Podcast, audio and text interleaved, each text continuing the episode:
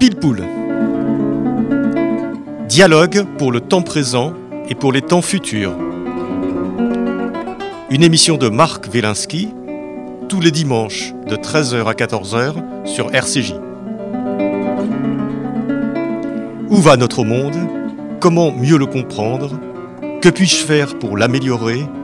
Que m'est-il permis d'espérer?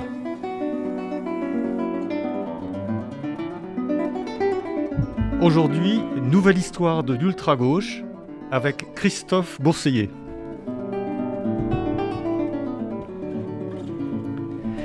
Christophe Bourseiller, bonjour. Bonjour Marc.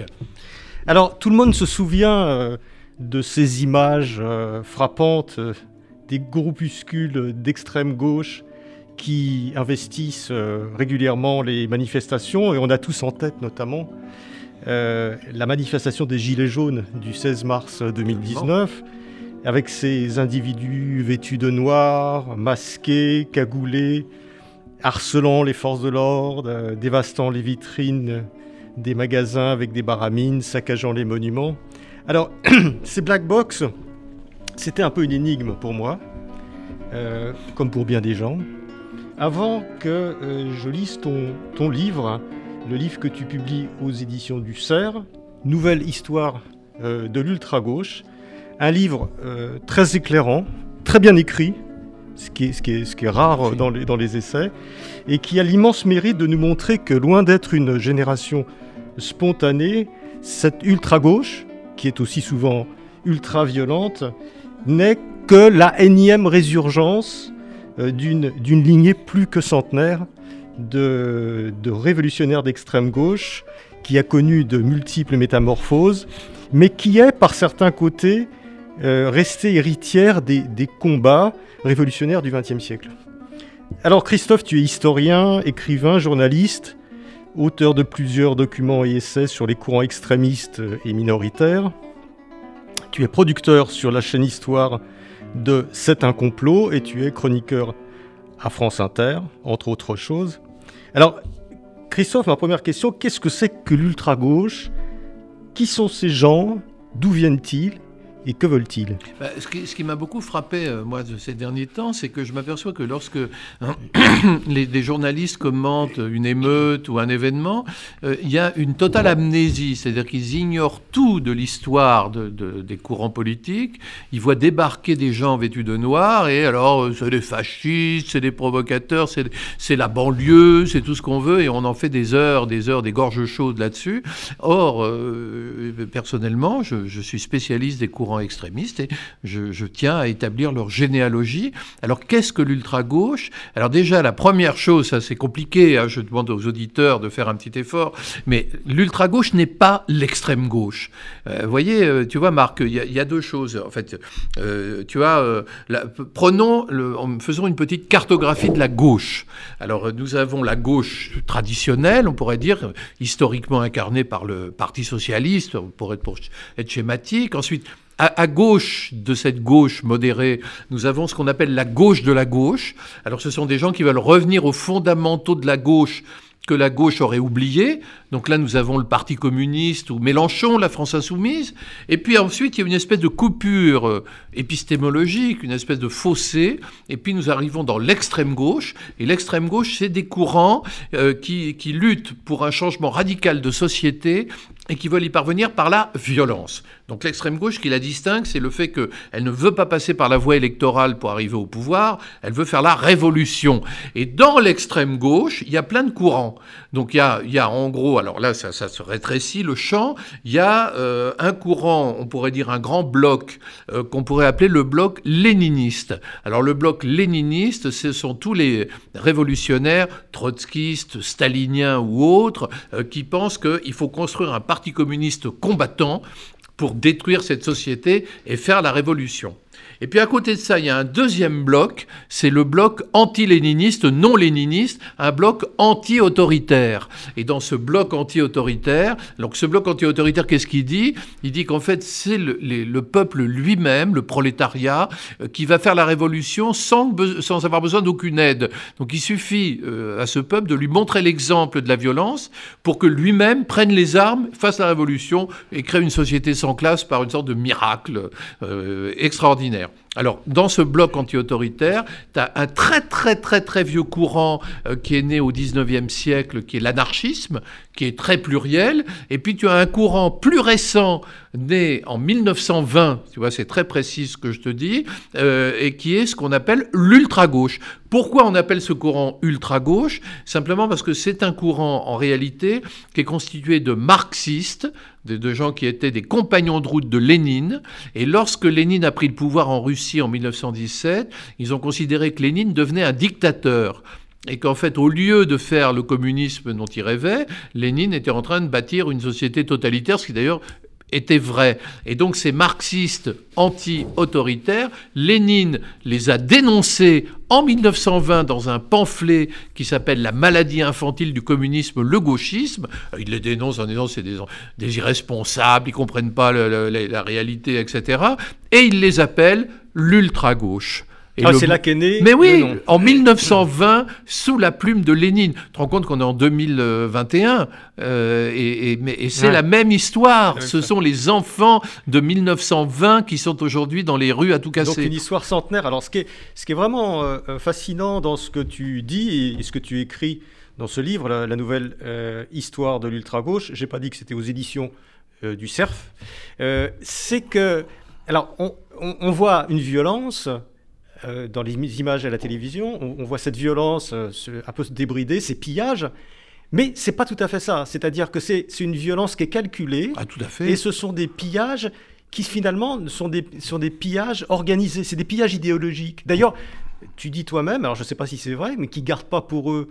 Euh, non, non, ils ne gardent rien pour eux. Les, marchandises qu'ils dérobent dans les, dans les vitrines éventrées et qu'ils redistribuent immédiatement. Donc, donc il y a une démarche très profondément idéologique. Absolument. Ce sont des pillages idéologiques, c'est-à-dire, par exemple, il faut bien comprendre que, évidemment, vu de l'extérieur, on voit des types vêtus de noir qui cassent tout, euh, bon, mais en réalité, ils ne cassent pas tout. Ils choisissent les boutiques. Alors, vous voyez, c'est, tu vois, c'est un peu fou. C'est-à-dire que, en gros, euh, ils vont casser, euh, alors, les agences bancaires, qui sont des symboles. En fait, l'idée, c'est de s'en prendre physiquement aux symboles du monde ancien.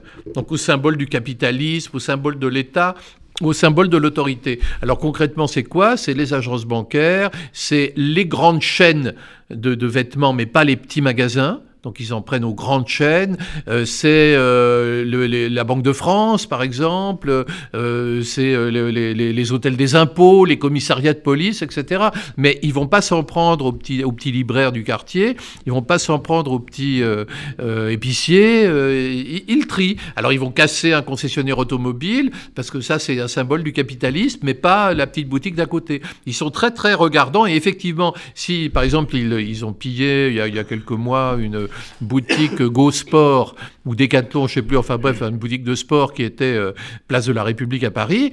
Et, euh, et, là, ils ont immédiatement redistribuer les chaussures et les survêtements aux, gens, non pas à eux, mais aux, gens qui étaient là, les badauds, qui étaient des manifestants, qui par ailleurs étaient présents. Alors après, ils n'ont pas pu essayer les chaussures, donc je suis pas sûr qu'ils aient trouvé la bonne taille.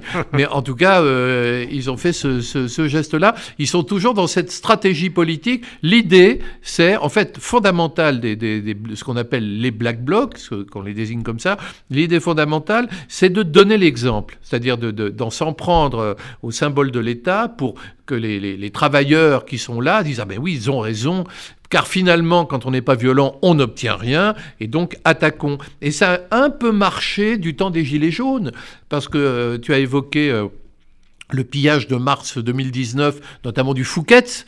Euh, et lors de ce pillage, on a vu effectivement les Black Blocs, qui sont de jeunes intellectuels blancs, plutôt bien éduqués, et puis surtout des, militants, en fait, qui ont une formation idéologique, euh, qui, cassaient le Fouquet's en compagnie de, de, gilets jaunes, qu'on a appelé à partir de là, ça c'est une formule journalistique, les ultra jaunes.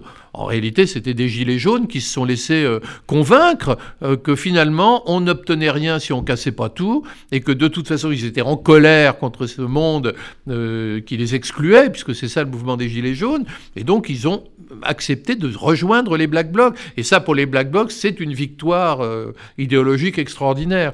Oui, convaincre la population. L'idée, c'est de faire en fait émerger euh, ou de cristalliser la colère spontanée et en se disant, de cette colère spontanée naîtra quelque chose de nouveau. C'est ça, canaliser la colère. Mais tu sais, l'extrémisme, en réalité, moi j'étudie les extrémismes de droite, de gauche, inclassables, depuis de très nombreuses années maintenant, puisque mon premier livre sur le sujet, c'était Les ennemis du système en 1989, et que moi-même, je m'y intéressé depuis les années 1970, quand j'étais très jeune, tu vois. Donc c'est une très très vieille euh, histoire, et je me suis aperçu que fondamentalement, l'extrémisme, de droite comme de gauche, c'est un mouvement de colère.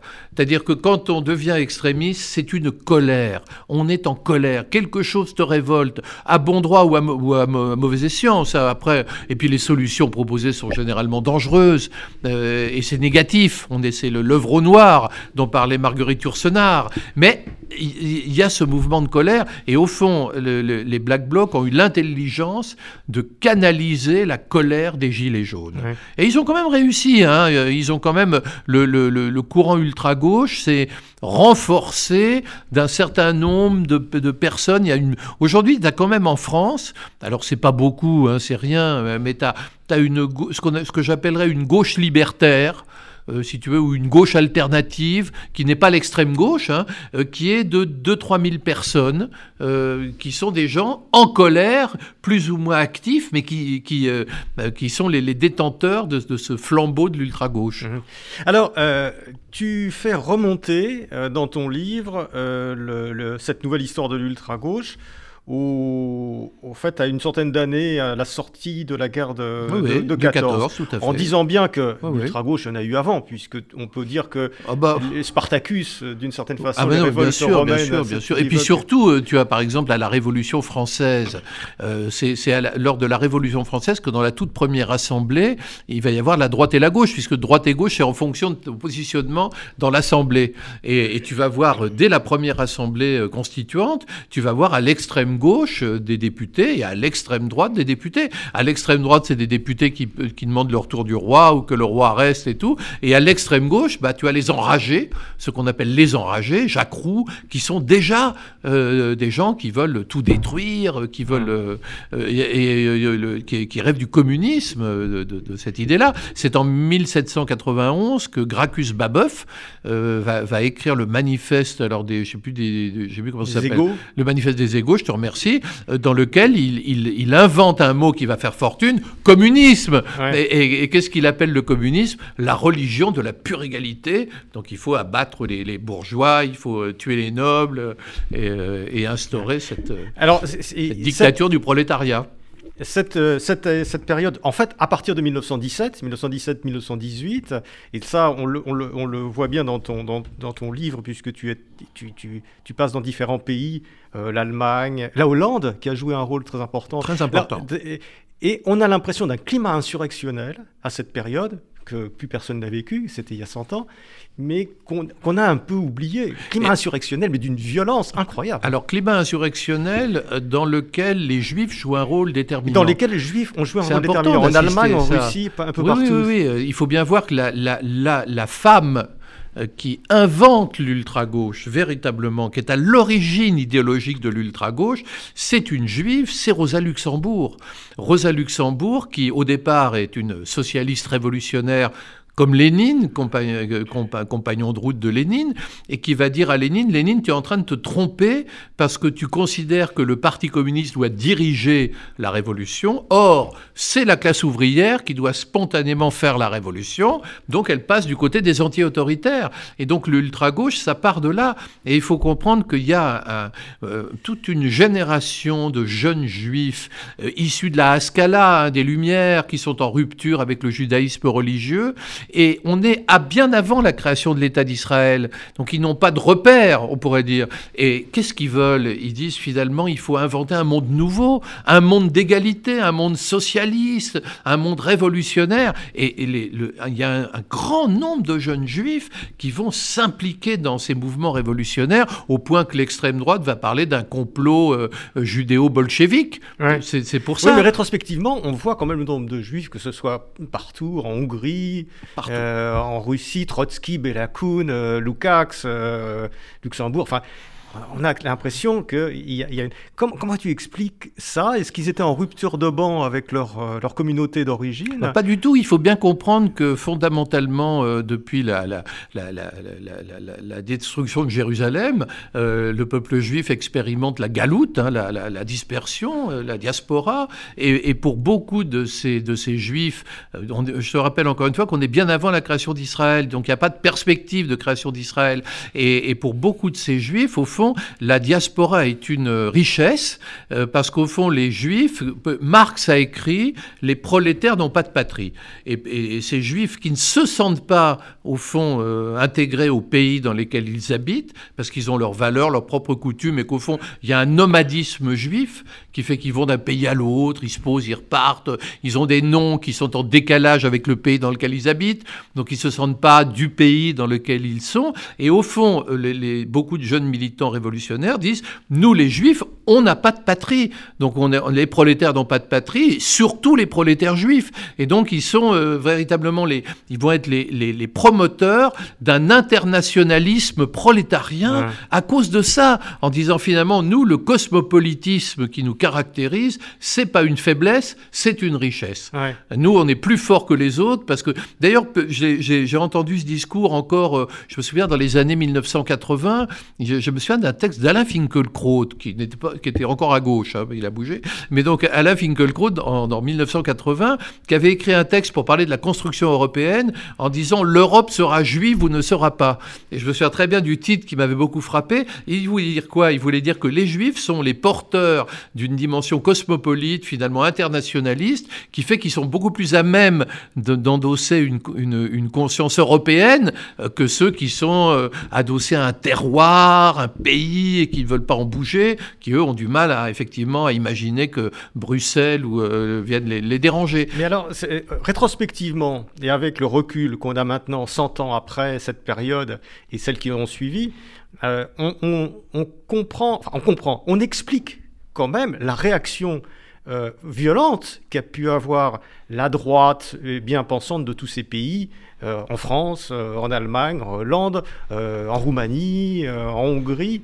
Euh, contre les juifs. Bah, il faut bien dire, il faut bien comprendre une chose, c'est que on ne prête qu'aux riches et, euh, et l'antisémitisme, à la différence du racisme, tu sais, le racisme, euh, enfin suprématiste, parce que je, il y a maintenant le racisme différentialiste, mais c'est un autre débat, mais le racisme suprématiste, c'est l'idée que la race blanche est supérieure aux autres races. Donc, on, va dire que les noirs sont inférieurs, disent les racistes. Hein, donc, tandis que l'antisémitisme, ils sont dangereux les juifs parce qu'ils sont supérieurs.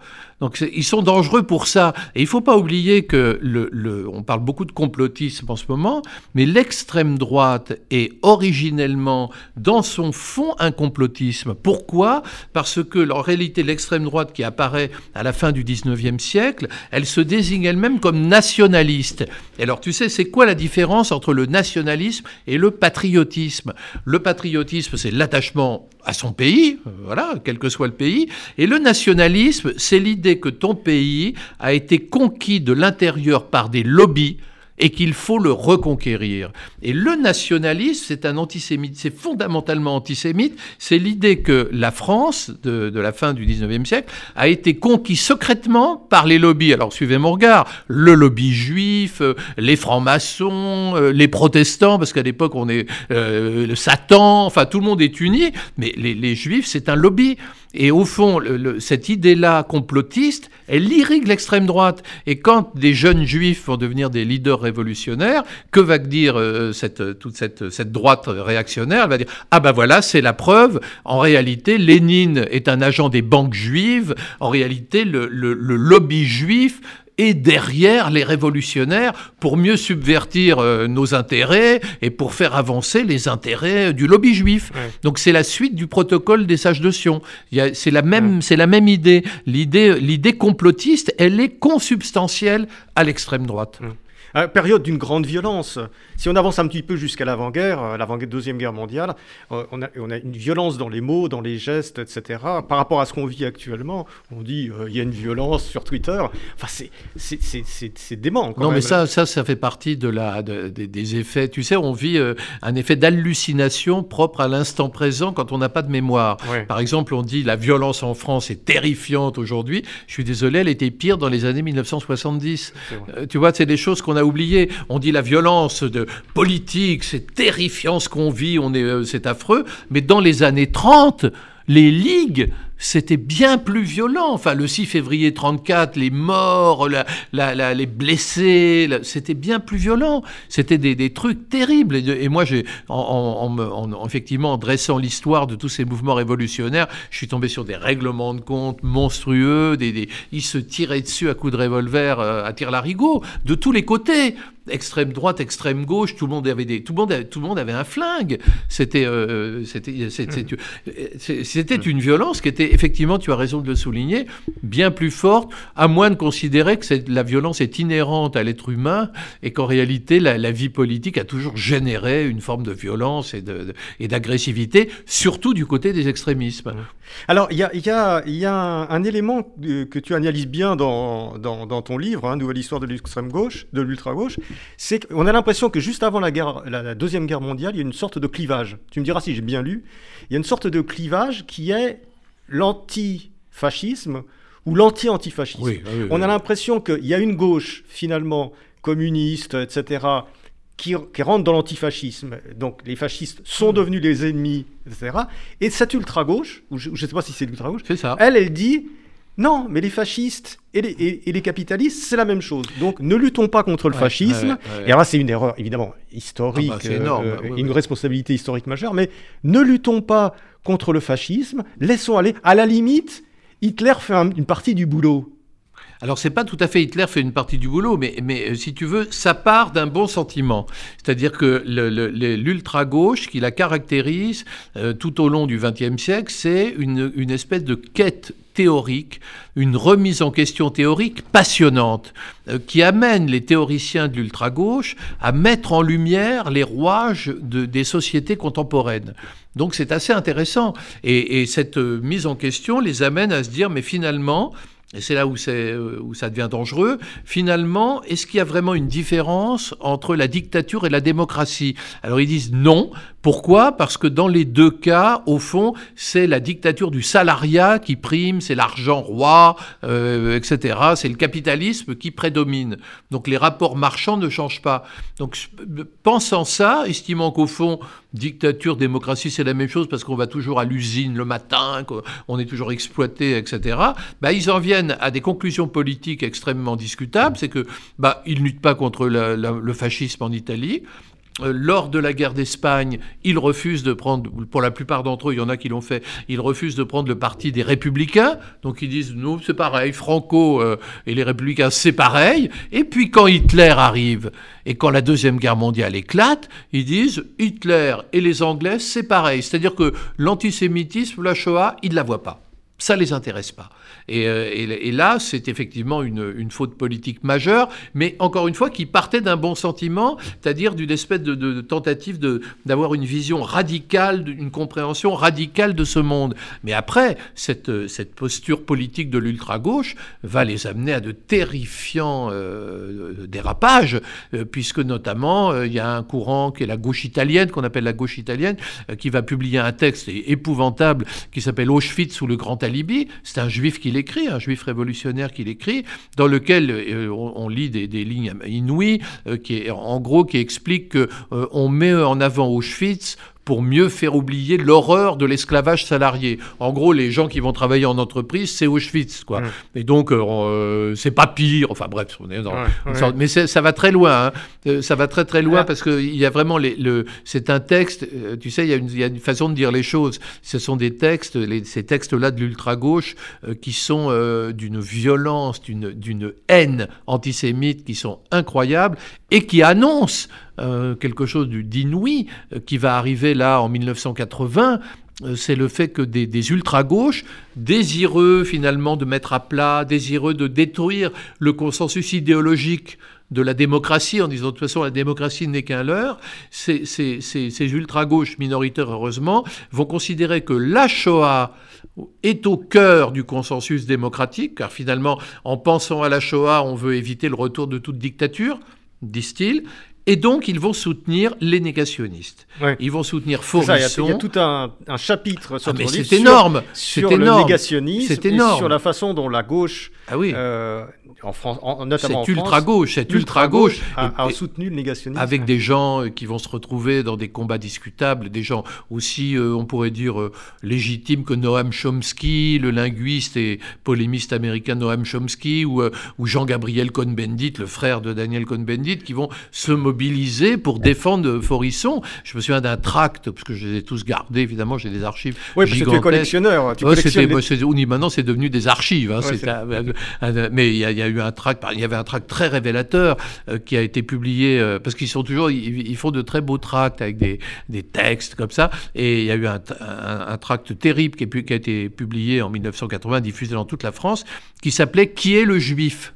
Le titre est quand même incroyable. Qui est le juif? Le juif, c'est Forisson, parce que... en quelle année ça? 1980. Mmh. Le juif, c'est Forisson parce que Forisson dit la vérité, que personne ne le croit et que donc on le, on le, on l'accable parce que lui dit que les chambres à gaz euh, c'est du pipeau, que la, la Shoah n'a pas eu lieu. Enfin bref, tout le délire négationniste. Mais, mais euh, et, et, ils vont soutenir ça. Donc c'est, très particulier. Hein, on voit bien là à quel point, et c'est important de le souligner, à quel point les mouvements extrémistes peuvent être porteurs d'idées nouvelles parfois ou d'une vision ou de, vraiment ou nourrir on peut pourquoi pas le débat mais à quel point ce sont des zones dangereuses des zones où peuvent proliférer les pires idées, les plus nauséabondes, et à quel point il faut se méfier de ces courants, ouais. parce qu'on voit bien là, euh, par exemple, cette ultra-gauche qui par ailleurs pouvait être passionnante dans d'autres domaines, euh, s'est révélée être le foyer d'une maladie euh, épouvantable. C'est-à-dire, en gros, le, le, le, négationnisme,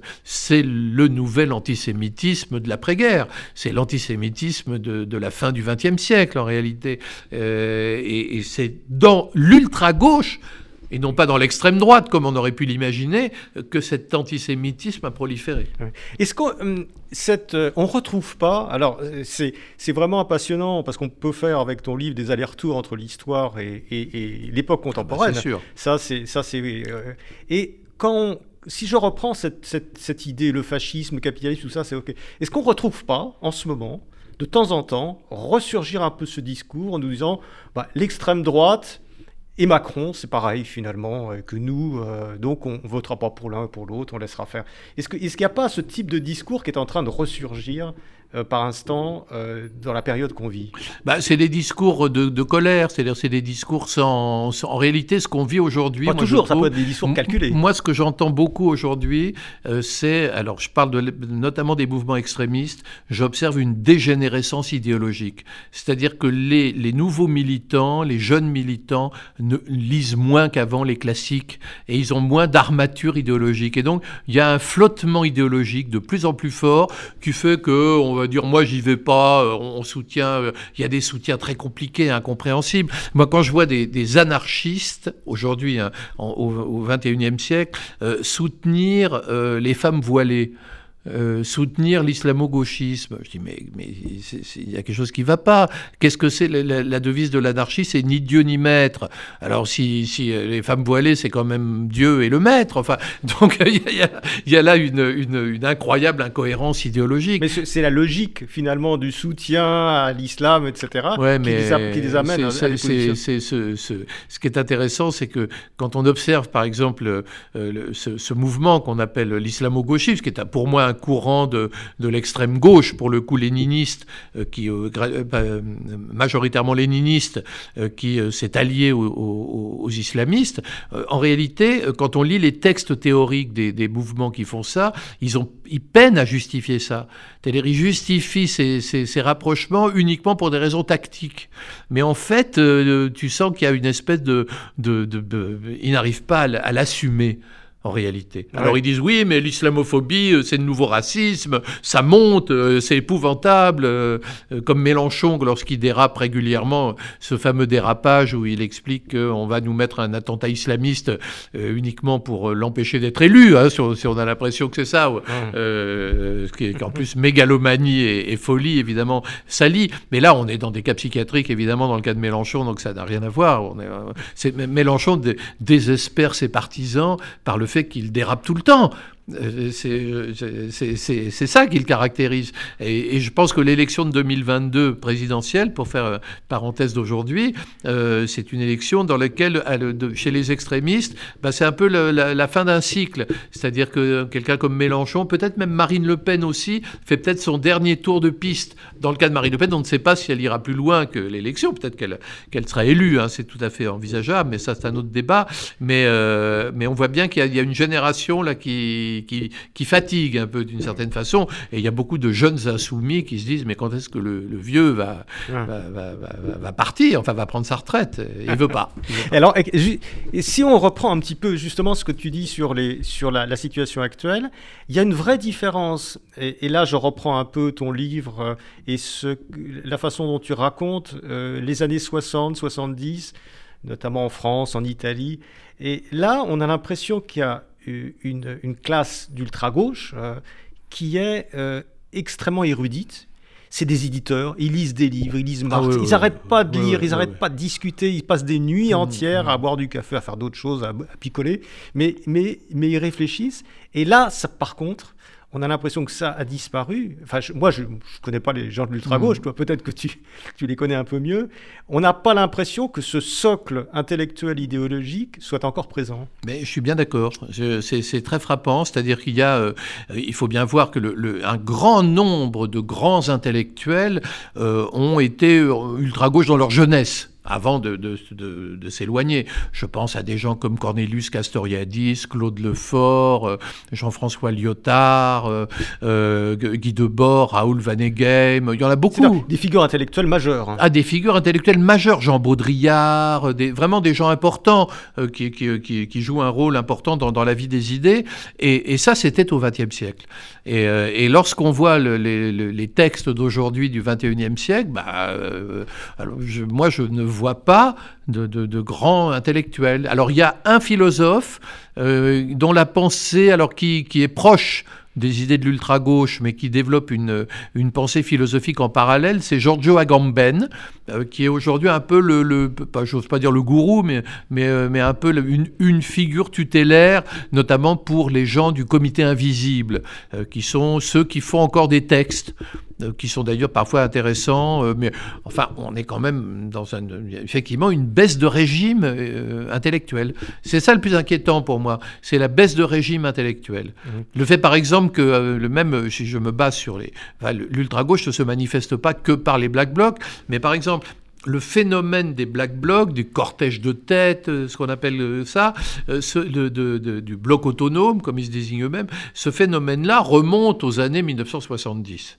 c'est très ancien. Ça a démarré en 1971 précisément, lors du pillage du quartier latin rue Gay-Lussac. Enfin bref, c'est très vieux. Mais euh, de, tout au long du XXe siècle, ces pillages s'accompagnaient de l'édition de tracts qui étaient des, petits bijoux, qui étaient des textes à la Célide, enfin parfois un peu peu, mais, mais qui Il y a même un, un canon écrit, quelqu'un qui a inventé un canon à tract. Oui, alors ça c'est un espagnol qui a inventé le canon à tract. Euh, bah, non, mais donc il fallait inonder les gens d'idées, enfin de, ah oui, d'idées, puis avec des, mises en page extraordinaires. Et depuis le début du XXe siècle, les cassages se font sans tract.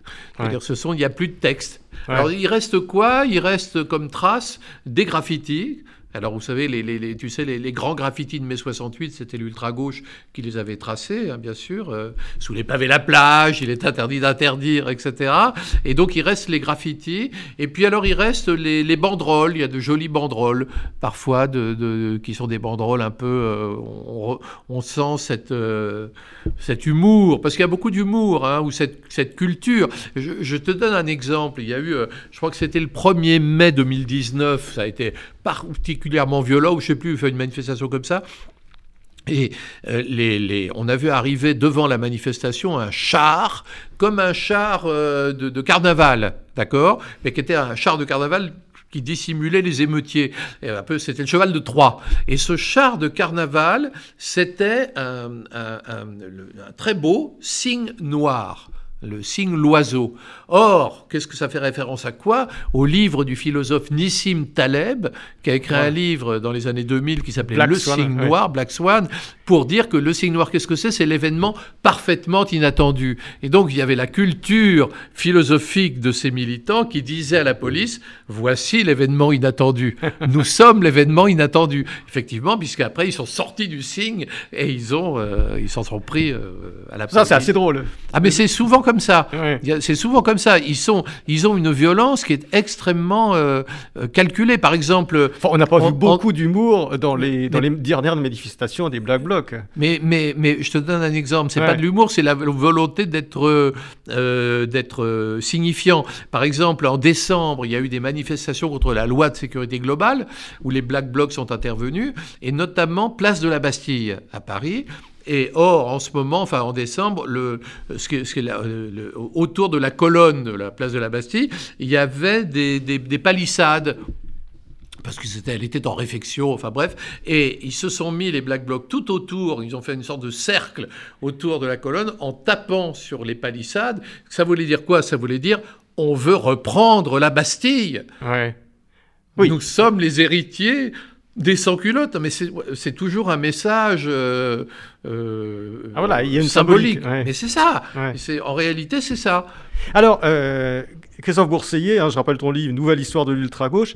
L'ultra-gauche, actuellement, en France, ben, ma question est double. En France, ça représente combien de personnes? Et deuxième question, est-ce qu'il y a une espèce d'international ou d'européenne de l'ultra-gauche? Est-ce que c'est les mêmes en Allemagne, euh, en République tchèque, euh, en Italie, etc. Euh, alors ça, c'est... En fait, l'extrême gauche, tout courant confondu en France, c'est très peu de monde, hein, c'est environ 20 000 activistes. 20 000 personnes. L'ultra-gauche proprement dite, c'est 2 à 3 000. C'est-à-dire c'est très peu, c'est très peu. Mais par exemple, dans le cas de l'extrême gauche, c'est très peu, mais euh, ils sont placés à la tête des syndicats, des organisations, des associations. Ils arrivent à peser fortement. Maintenant, est-ce que c'est international? Oui, parce que ce sont des internationalistes et qu'il n'y a pas de frontières. Et d'ailleurs, on le voit parce que régulièrement, lorsqu'un cortège de têtes se forme, on voit arriver des gens d'Allemagne, d'Italie, d'Espagne euh, et vice-versa. Si, si, tu as une émeute à Madrid, tu vas voir entendre de parler hollandais, allemand. Euh, ils se déplacent énormément. Parce que ce qui caractérise ces, ces 3000 ultra-gauches dont je te parle, c'est le fait qu'en fait, alors ça c'est très important de le souligner, ce sont des gens, alors je ne sais pas comment ils vivent au quotidien, mais ce sont des gens qui sont des nomades de la Révolution. C'est-à-dire que tu vas les voir, par exemple, à Calais pour défendre les migrants. Ensuite, tu vas les retrouver euh, dans les ZAD, Notre-Dame-des-Landes ou autres ZAD pour défendre ces ZAD, parce qu'il y a plein de ZAD un peu partout en France. Ensuite, tu vas les retrouver dans les cortèges Antifa, euh, de ceux qui veulent casser la figure aux fascistes, qui sont un peu des bandes armées, tu vas les retrouver dans, cette mouvance-là. Après, tu vas les retrouver euh, dans euh, des aides, alors aux sans-papiers ou autres. ils sont comme ça sur, sur, en fait, sur plein de fronts de lutte en même temps, et ils passent leur temps à, à migrer d'un front de lutte à l'autre, toujours dans l'idée de le radicaliser.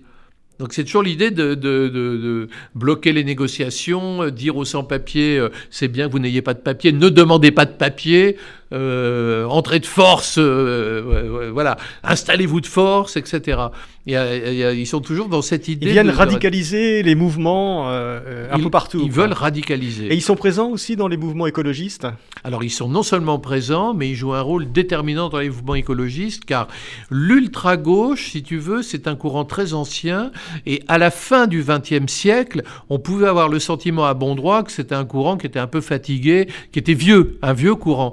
Et en fait, ce courant a réussi à se ressourcer en partant à la campagne. C'est-à-dire que beaucoup de, des militants ultra-gauche euh, sont allés s'installer dans des communes rurales dans, des, dans des, des, propriétés, un peu comme la fameuse ferme de Tarnac dont on a parlé en 2008 à propos d'une affaire de pseudo-terrorisme. C'est une autre histoire. Et la grande, l'idée géniale de l'ultra-gauche, euh, ça a été d'inventer une notion qui a fait fortune, qui était les ZAD les ZAD, les zones à défendre, qu'on peut appeler aussi zones d'autonomie durable, ou zones d'autonomie défensive, ou zones d'autonomie définitive, parce qu'il y a plusieurs acronymes, euh, les ZAD ont été élaborés dans l'ultra-gauche. Mmh. C'est l'idée, l'idée des ZAD, c'est l'idée de, de créer des zones de non-droit, c'est-à-dire des zones dans lesquelles on, géographiques dans lesquelles on échappe au contrôle du capitalisme.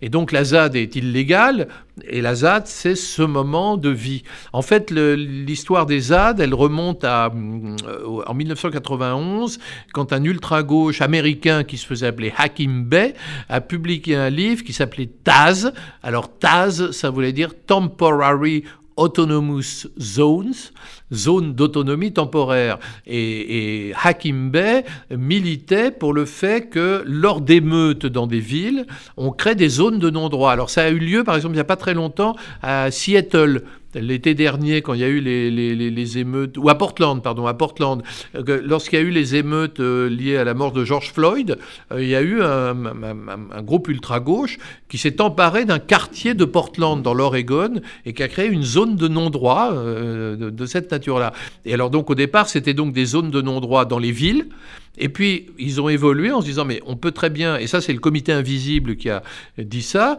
en fait, les zones de non-droit, il faut les, les, déplacer à la campagne. Et donc les ZAD, Notre-Dame-des-Landes et tout ce dont on a tellement parlé, ce sont des créations de l'ultra-gauche. Et donc on peut dire que l'ultra-gauche est à la pointe euh, de, de, l'écologisme le plus extrême. évidemment, tous les écologistes ne sont pas ultra-gauche, mais il y a beaucoup d'écologistes modérés, enfin comme on le sait, mais il y a un courant ultra, euh, écologiste radical qui est véritablement une créature de l'ultra-gauche.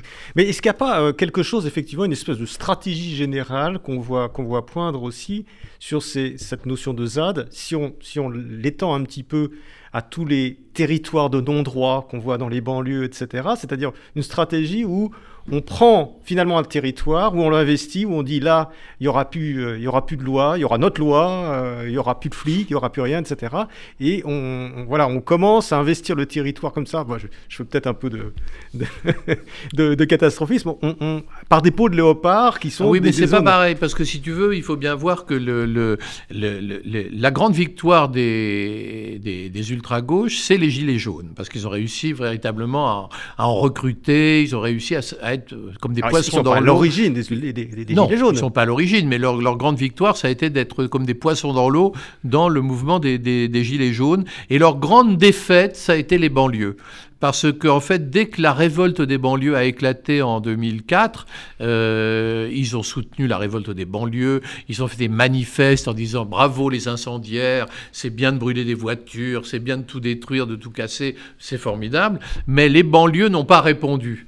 Euh, pour des raisons complexes, qui sont qu'en fait les, émeutiers étaient euh, pour beaucoup d'entre eux des islamistes, euh, proches des frères musulmans, il y avait quelques dealers, donc vraiment on n'était pas du tout dans le communisme dont ils rêvent ou dans la révolution, ce qui fait qu'en fait les banlieues sont restées totalement imperméables à l'ultra-gauche.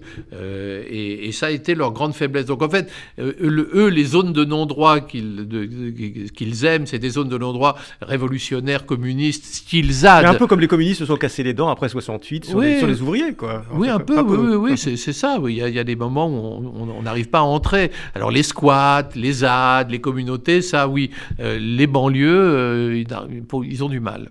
Alors, euh, Christophe, euh, le, temps passe. J'ai une dernière question à, te, poser.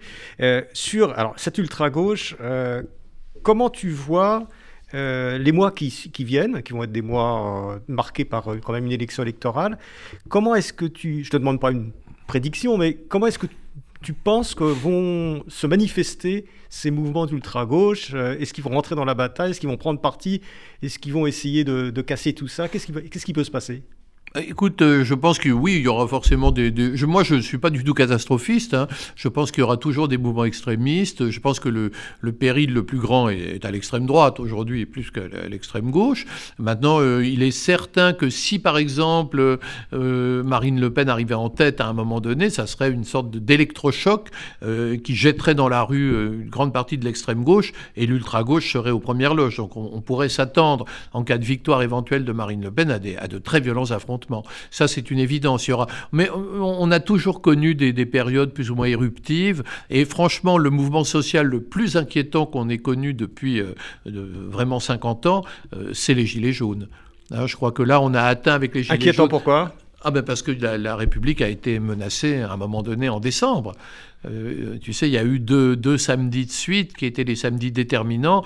Il y a eu le samedi avec la prise de l'Arc de Triomphe, nous sommes en décembre, suivi le samedi suivant de la prise du ministère des Relations avec le Parlement. Donc là, on, était dans une véritablement un mouvement social insurrectionnel d'une violence incontrôlable. Euh, là, effectivement, on pouvait s'inquiéter. Alors pour l'instant, on est très loin de tout ça et on peut imaginer que ça redémarre, mais, euh, ce mouvement-là, heureusement, semble, semble éteint. Christophe Bourseiller, merci. Euh, je rappelle hein, le, nom enfin le, titre de ton livre, Nouvelle histoire euh, de l'ultra-gauche, aux éditions du CERF, pour prendre à la fois de la distance et je dirais de la profondeur de champ sur les événements que nous vivons actuellement et que nous allons probablement vivre dans les, dans les, dans les mois qui viennent. Merci Christophe. Bah, je te remercie beaucoup Marc.